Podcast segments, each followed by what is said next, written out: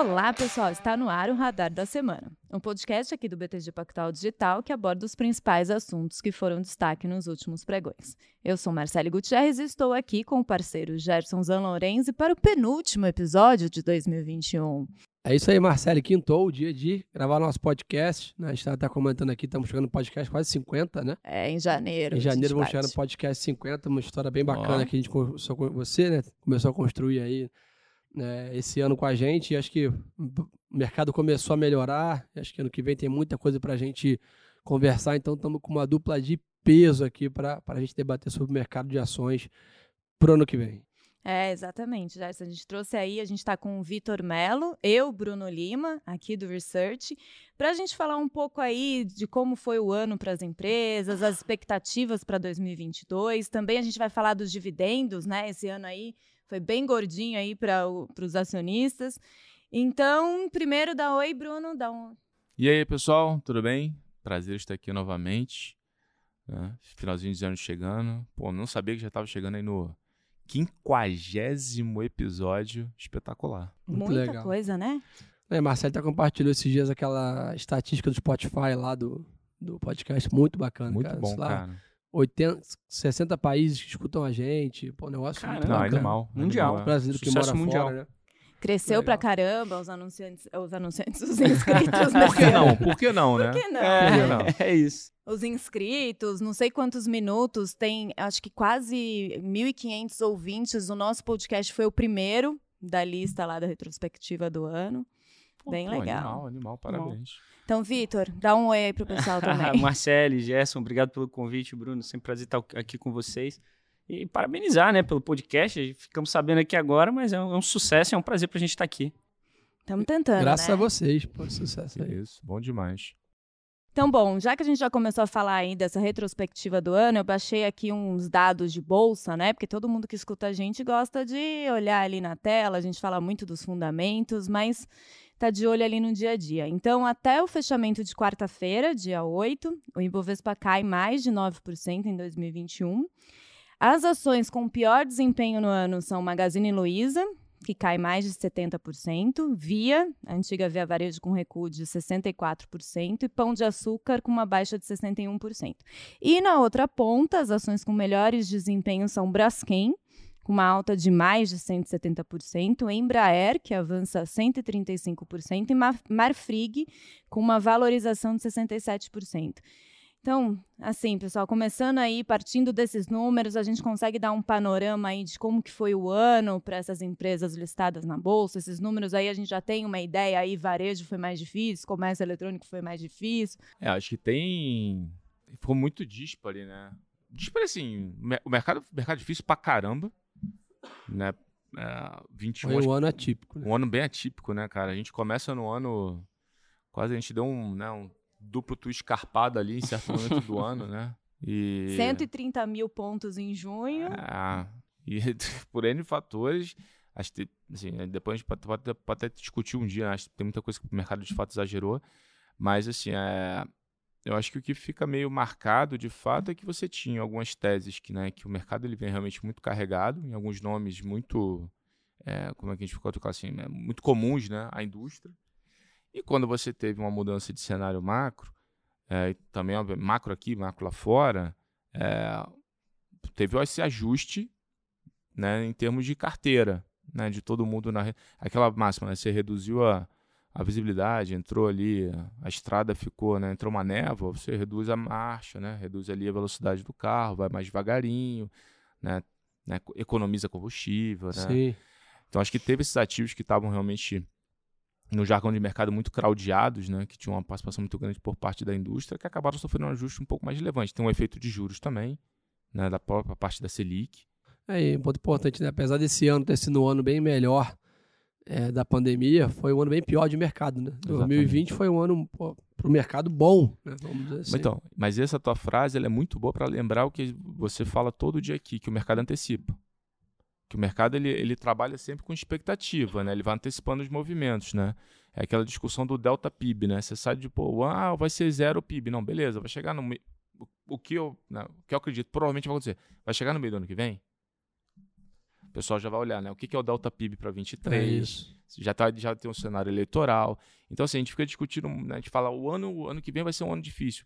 O primeiro semestre, ele vai ser, é, acho que um semestre ainda de cautela, mas a visibilidade, em tese, você vai ganhando visibilidade ao longo do ano, né? Você começa o ano com, né, com um cenário um pouco né, mais nebuloso, mas qual o lado bom? Né? Vamos olhar o copo meio cheio. É que 23, ao contrário, você vai ganhando visibilidade. As coisas vão, naturalmente, o tempo é a teu favor. Aí, né? um ponto bem legal, né? É, trio. 23 não, 22, né? É. Caramba, é, já então, tô... Já, já virou, já. Já, já virou, beijando é. novo. Mas o, o, o, ponto legal que você falou que eu acho que conecta bem, tá até numa, conversando com um cliente agora sobre isso, que basicamente é o seguinte, né? Eu gosto, né, é meio estranho falar isso, mas eu gosto de quando eu entro no ano que o pessoal tá pessimista. É. Porque assim, eu, eu, eu olho a bolsa 105 mil pontos, todo mundo falando que a eleição vai ser difícil, que o juros está alto e que, pô, que, que é, recessão no Brasil, só notícia ruim. Legal. Aí foi o que você falou. Qualquer coisa que surpreenda. O mercado antecipa. O né, mercado né, vai Os dois andar. lados. Eu, eu, brinco, né? Quando a gente estava lá, em 2000, lá na Fala da Previdência, 2019, a bolsa 100 mil pontos. Olhar para 2020 e falar: caraca, tem que dar tudo certo para a bolsa continuar andando. Ah. Agora não é tem que dar tudo certo para a gente ter um bom ano. Né? Acho que, de novo, acho que e os preços, como, como a gente estava comentando, estão muito amassados. Né? Empresas valendo menos que caixa, um negócio assim, que realmente ficou penalizado por uma saída grande de fundos que não tinha o que fazer, tinha que pagar resgate e vender a qualquer preço. Uma quantidade grande de pessoas físicas que infelizmente ficaram mais né, irracionais ali com pânico e vender a posição a qualquer preço. Então acho que né, tem algum espaço para ano que vem não ser tão ruim quanto a gente pensa. Né? É, eu acho que até para corroborar esse ponto que você, você, muito bem trouxe, Gerson, vale, vale sempre aquela comparação com as bolsas lá fora, né? Então, a gente não precisa nem falar de, de países extremamente de, de desenvolvidos com bolsas já maduras. Se a gente comparar a, a nossa bolsa com, com pares latino-americanos, a gente também está muito atrás. Então, se a gente olhar a nossa bolsa aqui nos últimos cinco meses, a gente está tá, tá, teve uma queda de, de, basicamente aí 30% nos últimos cinco meses, enquanto pares, a Argentina manteve constante, o México está com 20% de upside é, é, nos últimos cinco meses. Então, esse é, um, esse é um ponto extremamente relevante, né? que muito do que o mercado tem antecipado para esse com esse viés negativo já está nos preços. E aí eu acho que vale a gente tem muita empresa boa, né? Exato, tem muita empresa boa e aí eu acho que vale a gente destacar o seguinte, né, que é, eu pelo menos no meu modo de ver, eu acho que é até importante para que os novos investidores e que, e que começaram no mercado extremamente bull, eles passem por um amadurecimento e que tenham um amadurecimento do mercado para que as pessoas, para que o mercado ele consiga de certa forma até se, se, se autorregular um pouco melhor. Então, acho que esse cenário é até positivo é, para que, que a gente amadureça como mercado financeiro. Show. Eu concordo, 100%. Acho que o, o, o ponto do Jessel é muito bom. Você. Todo mundo, assim, o cenário. O cenário, o cenário tá dado, né? Digo assim, o, o cenário no sentido de mapa de risco, né? Acho que pô, tem boa parte dos riscos que está mapeada. O problema é quando você pega alguma coisa de surpresa, que foi o caso agora dessa Omicron, que dá aquela chacoalhada no mercado, você não sabe se o negócio tem mais lockdown, se não tem lockdown, mas né, aí você passa um tempo, começa a ver que o negócio não é um bicho de sete cabeças. O ponto do gesto é esse, né? Você tem um mapa de risco, tá, parece que está muito. Assim, a maior parte está bem desenhada. Óbvio, tá, sempre pode surgir alguma coisa, mas assim, claro. assim, tem muita coisa já na mesa, né? A, a sensação que está todo mundo já na mesma pedra da informação, né? O que é muito bom.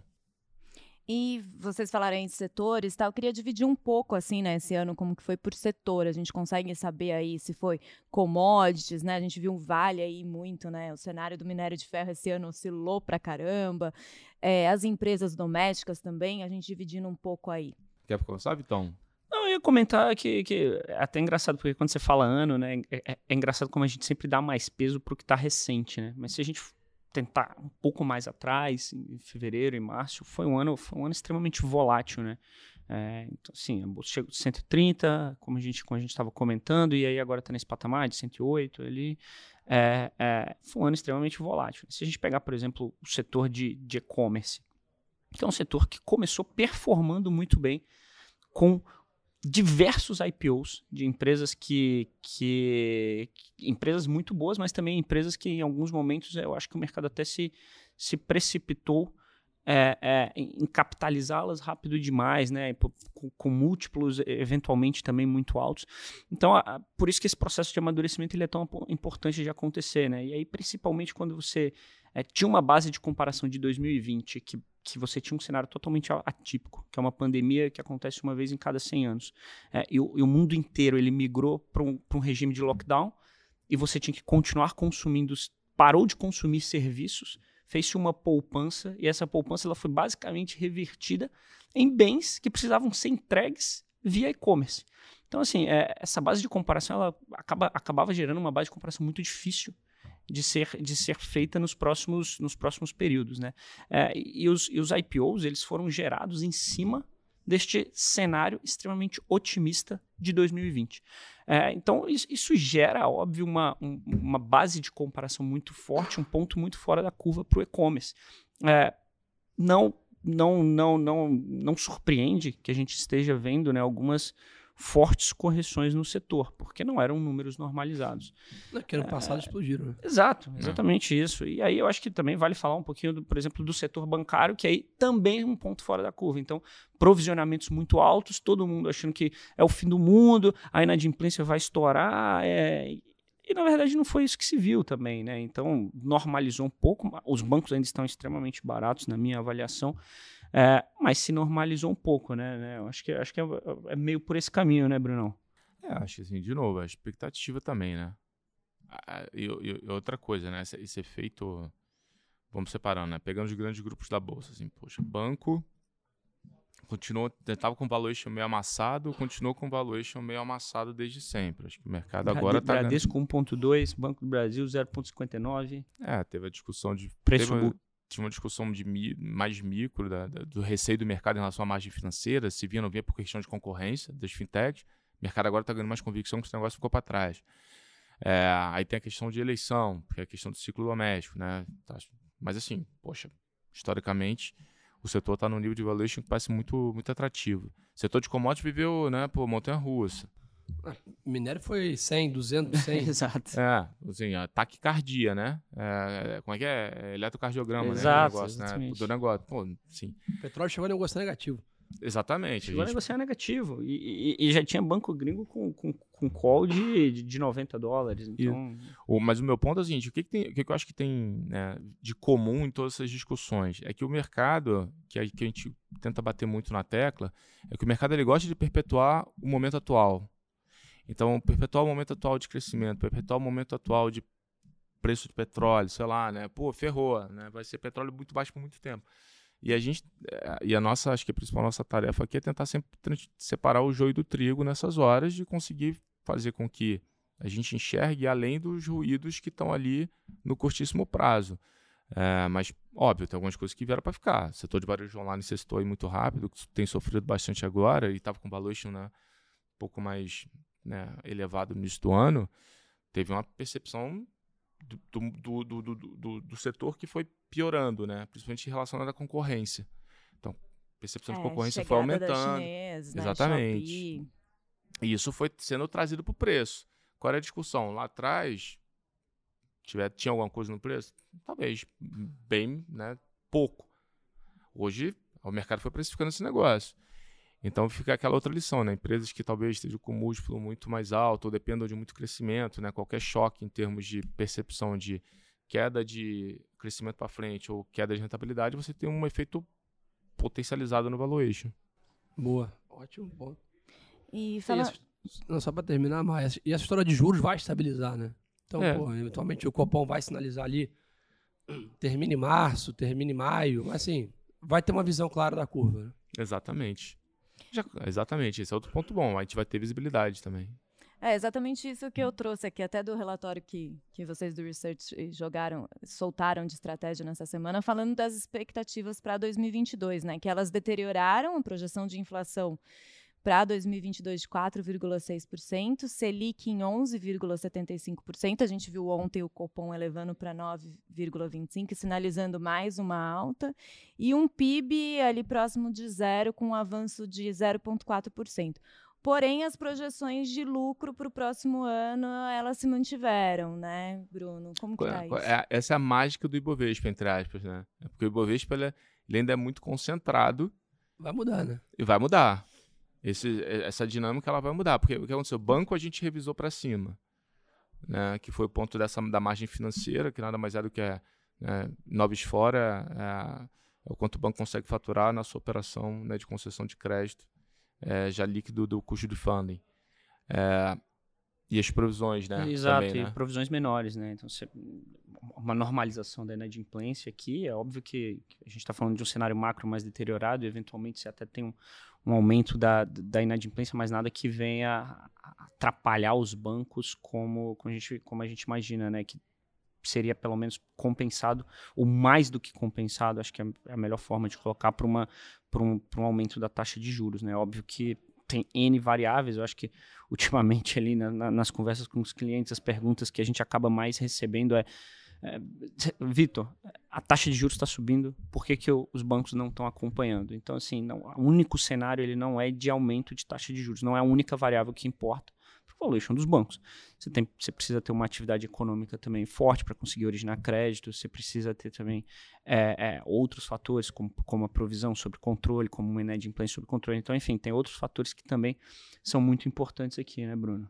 É, acho que. O, o, que, o, que, é, o, o que a gente enxerga para o setor de banco é que, a despeito dessa desaceleração, o aumento de juros ele ajuda a margem financeira, a margem financeira naturalmente da concessão de crédito estava melhorando e, as, e os bancos estavam sobreprovisionados, tá certo? Sobreprovisionados, é, dado o, a questão da pandemia, né? Porque no, na, quando você teve a questão da pandemia lá atrás, na dúvida, você joga um monte de provisão discricionária no balanço, né? Reduz ali a tua percepção de risco, deixa o, carro, o balanço né, mais conservador e espera esse negócio passar. Então, ao longo do tempo, eles estão deixando esse negócio passar, vão provisionando de acordo com a regulação do Banco Central, mas você não faz mais provisão discricionária e naturalmente a tua provisão com o percentual da tua carteira, ali o teu índice de cobertura, ele vai se normalizando ao longo do tempo e a tua, né, a tua geração de caixa adicional ela vai para recompra de dividendo. Então você tem uma melhora, em tese uma melhoria, uma melhora do, da condição dos bancos. Commodities, naturalmente, a gente acaba piorou um pouco para a questão do minério, né? Porque, enfim, não tem como, né? Se o minério cai, você tem que jogar isso para dentro da estimativa. É, mas aço está muito bem.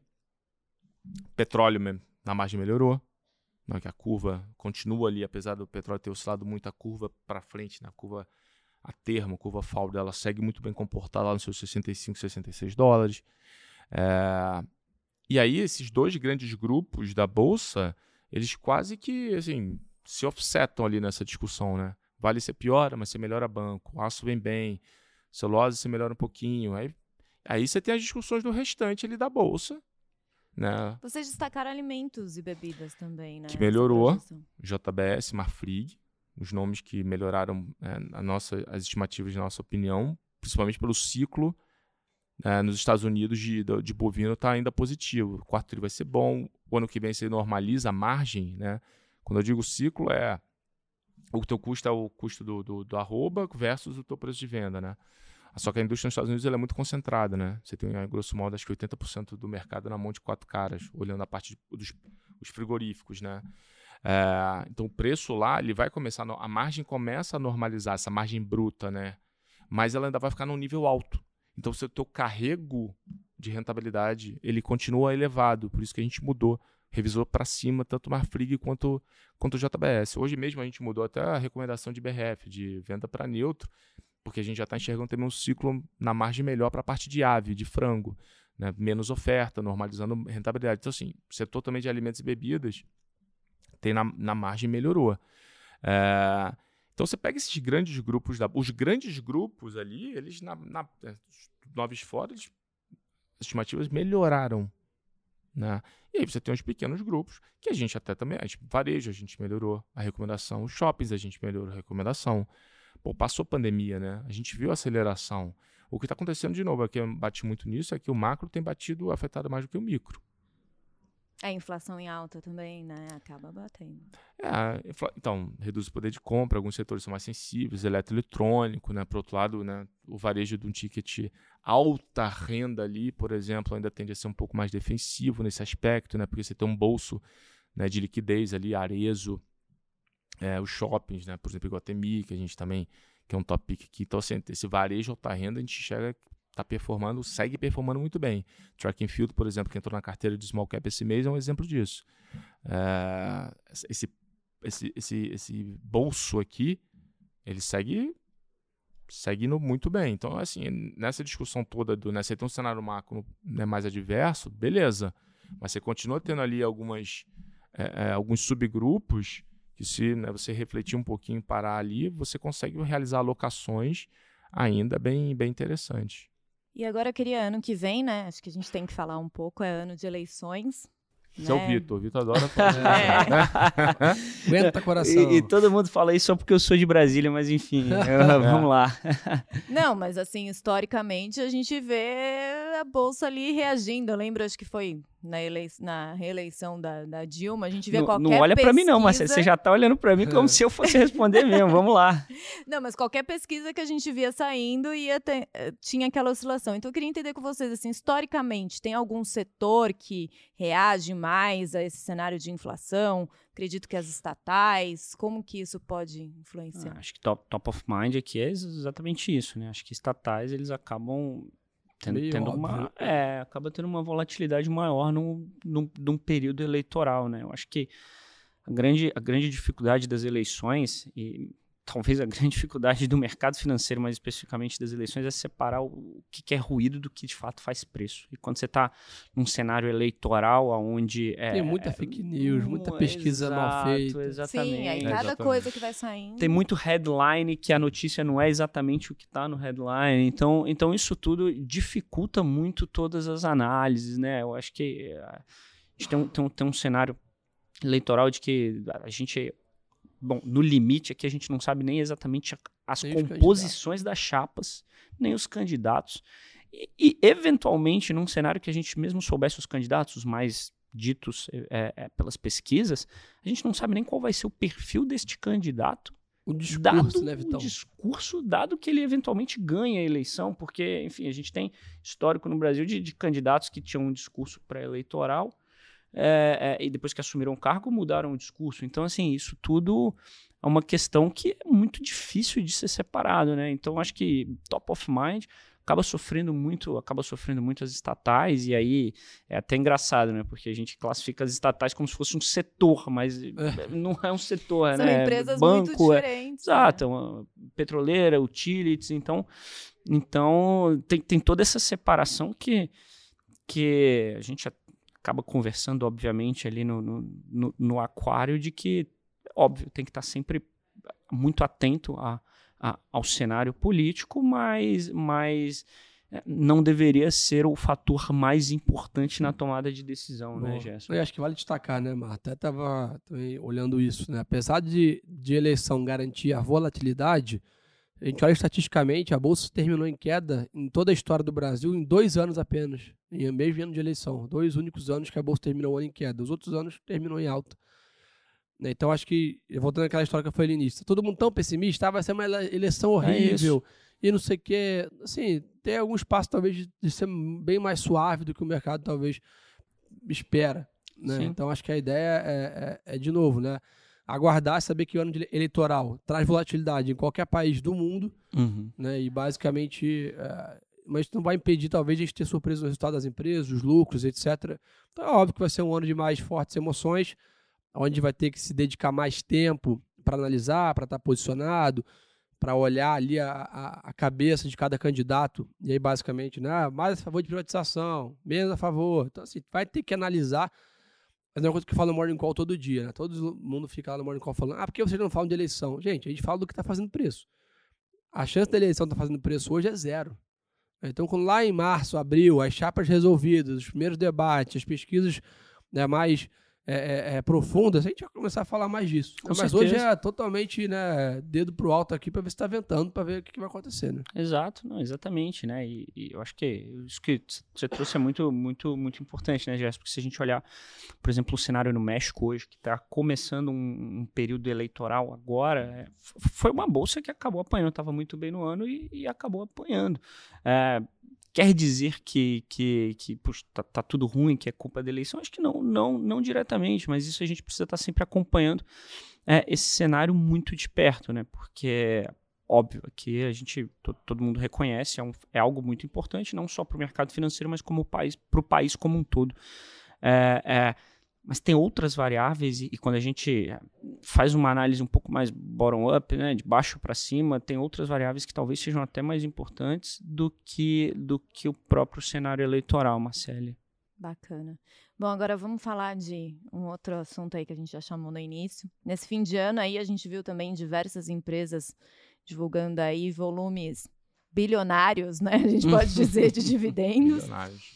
A Vale pagou mais de 40 bilhões de reais em setembro, ali um valor de mais de 8 reais por ação. A Petrobras anunciou pagamento de 60 bilhões de reais e também anunciou mudanças ali na política de distribuição de dividendos.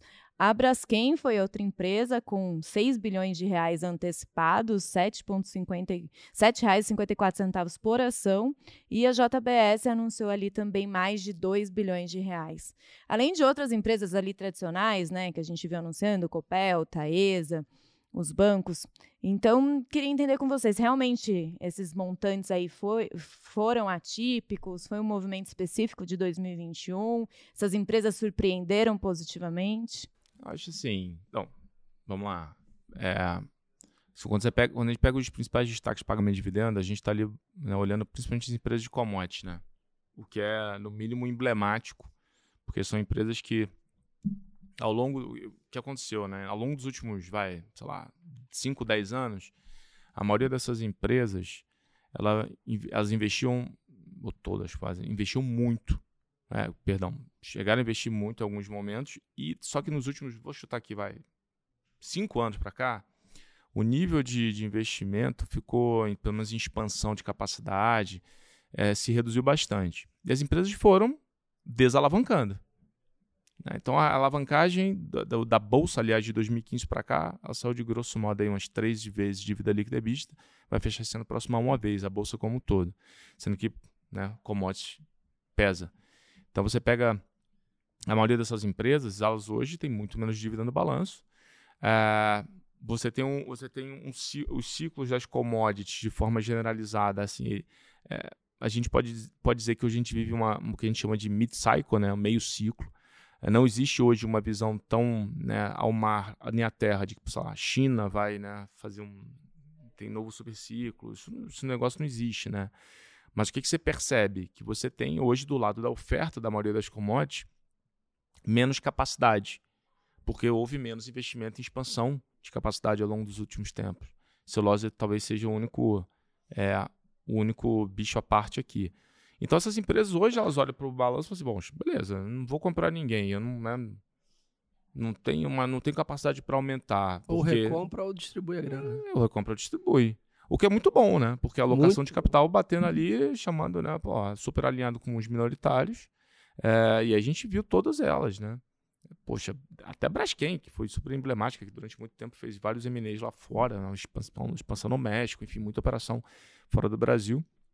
Mas a Vale, Petro, cara, é emblemático pra caramba desde a gestão do Castelo Branco. A Braskem a gente citou, Gerdau, os Minas ainda não. Os Minas é que assim, os Minas talvez seja a empresa que o mercado continua esperando talvez um pouco mais ali um pagamento de dividendo um pouco mais né, mais relevante ainda não ainda não veio. Uh, CSN. Mas até CSN veio com alguma coisa. Então assim é de fato isso, né? Você tem uma você olha para um lado, olha para o outro, não tem onde alocar meu capital, vou devolver, uhum. né? E de fato e aí a gente bate de novo aquela tecla, né? Só fazendo o gancho aqui, né? Fazendo as empresas hoje quando você olha o múltiplo, né, que a gente falou da última vez aqui, valor da firma EBITDA, o valor da firma ele é composto de valor de mercado e dívida líquida. Se a dívida líquida está menor, você tem mais valor de mercado, você tem mais equity na composição desse múltiplo. Né? Então, quando você olha esse múltiplo, ele hoje ele é muito mais equity, ele é muito mais patrimônio do que dívida. O que deveria naturalmente por si só gerar valor no carrego desse múltiplo para frente é, a despeito, né? Obviamente a gente vai discutir, mas não, ainda mais num, se você estiver utilizando premissas mais conservadoras dos preços das commodities para frente, né? Então isso que também chama a atenção de forma positiva para o lado do setor de, de commodities de forma geral. E, Gerson, acho assim, é, olhando para o ponto do investidor, eu acho que esse, esses montantes de dividendos são um ponto positivo para a Bolsa, né? Atrai o investidor. Até porque, basicamente, né, a, a, filosofia da Bolsa é isso, né? Você se torna sócio de uma empresa para que um dia ela te remunere por isso e a remuneração venha outra vez de ganho de capital ou dividendos. Né? Você pega empresas como a própria Vale, Braskem, que a gente falou da TBS, pagando 10, 12, 15% ao ano de dividendos. Se você reinveste isso todo ano, coloca numa janela de 10 anos, meu amigo, você percebe o quanto que cria a, a magia da riqueza do reinvestimento de lucros e distribuição de dividendos. E negócio que o Bruno não fala muito também. Né, cara, não tem é, sinal melhor do que uma empresa que distribui dividendo, máquinas de dividendo como seu acionista. Né? Fala do dia Cash King, o cara que gera é, 40 bilhões de reais de caixa, de sobra de caixa para distribuir em dividendo, não há nenhuma dúvida que essa empresa está com uma operação saudável. Né? Então, ah. acho que esse é um ponto importante. E no eu... caso da Vale, se eu me lembro bem, esses 40 bilhões não, não foi a única distribuição do ano, né? Não, foi não. só que aconteceu agora no fim do é, ano. Nossa, a Petrobras também vai distribuir 20 bilhões de dólares, sabe no que vem o negócio, assim... Esse ponto importante, né? Para distribuir dividendos, você não, quer dizer que a empresa está dando lucro acima né, do que o caixa precisa. Você está com excedente de caixa, né? Então, acho que esse é um ponto é bem importante, que a gente estava discutindo aqui antes de começar o podcast, né, falando que como a gente vê empresas hoje que não dão lucro, que não geram caixa, né, e com boa performance cada vez subindo mais, até que ponto isso vai, etc. Né? Porque no final do dia, por que ter uma empresa se a, se a, se a missão não, não gera resultado, né? Exato, não, e eu acho que, acho que vale o destaque num setor específico, né, Gerson, que também é uma outra pergunta que em alguns momentos eu acabo recebendo, é, é, se já está normalizado o pagamento dos dividendos dos bancos, dado que durante a pandemia o CMN emitiu primeiro um comunicado em fevereiro 20, 4797, que, que, que, que restringia o pagamento é, é, para o mínimo regulatório, 25%, e depois é, renovou esse, esse, essa, esse, essa circular com, com 4,820.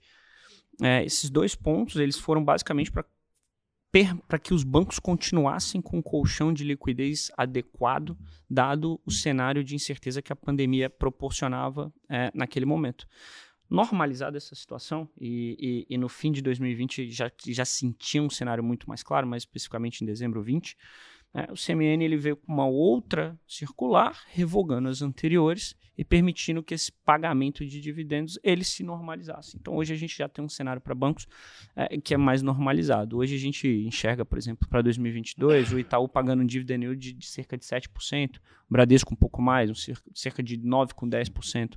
Então, que é exatamente aquilo que o, que o Bruno e o, e o Gerson trouxeram logo anteriormente. Né? É positivo que a gente tenha empresas que geram caixa e que consigam, consigam distribuir essa riqueza para os seus acionistas, né? É, via dividendos, via projetos que tragam um valor presente líquido positivo para a companhia, é, mas dividendos, obviamente, é algo realizado que está no bolso do investidor e que muita gente tem por estratégia a geração de riqueza via a, a, a recebimento de dividendos constantes, né? É, e aquela coisa, né? Trazendo até pro, pro dia a dia. Quando você tem uma loja, um comércio, o que, que você quer? Você quer ter lucro. Exato. Investidor numa empresa da bolsa, o dividendo é o lucro. Exato. É isso é. Exato. exatamente isso. Aquela parte do lucro que vai pro teu bolso. Né? E como que vocês veem para o ano que vem, Bruno? Você já falou um pouco aí de, dessa alavanca, alavancagem caindo. Você acha que esse movimento aí deve continuar? Até a gente tem a carteira aqui de dividendos. Tem algum setor aí que a gente observa aí como bom pagador de dividendo? É, eu acho assim, tem, tem a discussão do dividendo, que é um ponto que o, que o Gerson fala muito, inclusive lá no, no, no Vamos fazer o merchan aqui, né, do, do Jornada da, da riqueza. Aí, Vamos fazer o mexão. fazer o mexão, é pô. Aproveitar, fazer o mexão aqui do Jornal é. da Riqueza. Public post. É, você é louco. No, no linguajar é. do mercado é, é, sinergia, né? É. O, o, o dividendo, o, o, que, que é importante né, na questão de dividendo? Você olhar a capacidade da empresa de estar tá pagando de forma recorrente aquele patamar de dividendo ou crescente. Né? Ou, ou né, ou a empresa está tá numa rampa, ela está aumentando o seu pagamento de dividendos para frente, ou ela vai manter um pagamento de dividendo alto.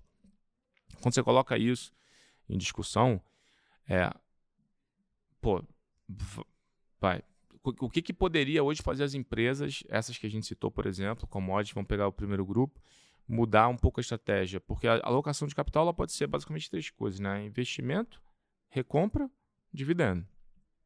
Três grandes grupos. Hoje, quando a gente pega, por, exemplo, o discurso da Vale, é, você for fazer, olha, dado onde está a prestação, de repente hoje eu acho que eu prefiro fazer uma recompra. Eu prefiro recomprar o meu ativo, que eu conheço ele muito bem, e, pô, vou pagar, faço alocação de capital mais e recompra, pago menos dividendo. Mas isso não deveria ser visto como, como negativo no sentido do carrego né, na estratégia, porque o que, que é o que eu acho que o investidor deveria olhar é o que a gente chama de é, Total Shareholder Return, né, o TSR, que é dividendo, o yield de dividendo, mais o yield de recompra, mais o ganho de capital. Essas são as três, basicamente, três fontes de geração né, de valor quando você pensa em monetização, né, do, quando você está ganhando valor no, no equity. Se o cara está se o cara tá recomprando para caramba e vai pagar um dividendo lá depois, o teu dividendo por ação vai ser maior. Que você já ganhou ali no, no preço da ação. Exatamente, o que é muito bom. Então, assim, as commodities deveriam continuar sendo destaque. É, classicamente, né, energia até porque a gente não vai ter racionamento, né? Graças a Deus não vai ter essa discussão. Então, as geradoras, as distribuidoras e principalmente as transmissoras continuam sendo destaque. É, a gente tem um ativo na carteira de dividendo que é a Alopar, que está nesse grupo aí que a Alopar ano que vem está tá 6% de dividend yield. Pô, é baixo, é, só que ela está acelerando. Então é outra coisa que a gente gosta muito de olhar. E bancos também, né, Melo? Sem dúvida, não, sem dúvida. Acho que o setor financeiro, historicamente, é um setor que é, que pagam um dividend alto, né? E, e, muito, acho que o Bruno explicou muito bem a questão do, do retorno total do acionista, né? Então, você tem essa somatória e, e, e aí eu acho que é, é extremamente importante a gente colocar aqui que obviamente tem setores que pagam mais dividendo. Existem outros formatos também de, de, de, de geração de valor para o acionista, né? É, mais especificamente dos dividendos, acho que os grandes grupos aqui é, eu, eu, assino embaixo aqui no, no, comentário do relator que, que é exatamente isso, né? Acho que é, são esses os grandes grupos. Bom, legal. Acho que é isso. Aula. ah, Mais uma aula aí para a turma de equity. Acho que, de novo, né? O mercado começou a melhorar em dezembro aqui. Estamos com uma melhora de assimetria de risco ali, visibilidade de para frente. Eu acho que, de novo, né? Todos estão escutando a gente aqui acho que muitos brasileiros entraram na bolsa ali com o CDI a 2, né, por uma pressão, vamos dizer assim, de buscar retorno, órfãos do CDI, tiveram uma péssima experiência ali, mas acho que a nossa missão aqui é dia após dia tentar desconstruir isso, e que é uma questão mercadológica, né, um, um efeito de cauda, como aconteceu da pandemia ali, um black swan que a gente chama, é uma coisa muito rara mesmo, que, que o mercado tende a, a ser bem melhor do que o que a gente passou nos últimos anos. Né? É. Exato. E fazendo coro com o Gerson, né? a gente já falou, acho que isso uma vez, né? o mercado de equities no Brasil, de ações, ele sempre conviveu com juros altos. E ainda assim foi possível gerar valor, ganhar dinheiro, investir, ganhar dinheiro via dividendo, ganhar de capital. Se você pegar a média de taxa de juros que o mercado de equities brasileiro convive, juros de um dígito alto, dois dígitos baixos. Assim, sempre teve ali. A diferença foram esses últimos anos de. Exa exato, era, era exatamente isso que eu comentava. Assim, o, o, o normal, né? Acho que novo normal é talvez o jargão mais utilizado aí por todo mundo ultimamente, mas o normal não foram os últimos dois anos, né? O, o, o Brasil ele sempre conviveu com, com esse patamar de juros, né? Então acho que a gente conversa muito que a gente tem avançado. É óbvio que muitas vezes não na velocidade que a gente gostaria. É, mas a gente tem avançado e, isso não pode ser deixado de lado, né? Então, é, é, é, é nesse momento que, que o stock picking ele faz mais diferença, que o, que, o, que o gestor ativo também faz mais diferença, é o bom gestor ativo, então acho que vale, vale esse destaque também. Legal. E, gente, já fazendo uma propaganda interna, a gente falou que é o penúltimo podcast de 2021, mas em janeiro a gente volta com três especiais, um com o Bruno sobre valuation. Opa! Né? Análise fundamentalista, oh. ele deu toda a aula aí para você entender como aplicar essa estratégia, como entender toda essa análise. Mas não vai ser de graça não, né? Vai, vai cobrar isso aí. Nada, de, de graça. Que isso? Opa, que isso? Vão ser os três especiais de janeiro. Vai ter um de derivativos também. Então é isso. Obrigada, Bruno. Obrigada, Vitor. Sempre um prazer, Marcelo. Show de bola. Valeu, gente. Obrigadaço. Valeu, galera. Um abraço. Mas enquanto isso, gente, semana que vem a gente está de volta ainda com o Radar da Semana, o último de dezembro. Então, até semana que vem.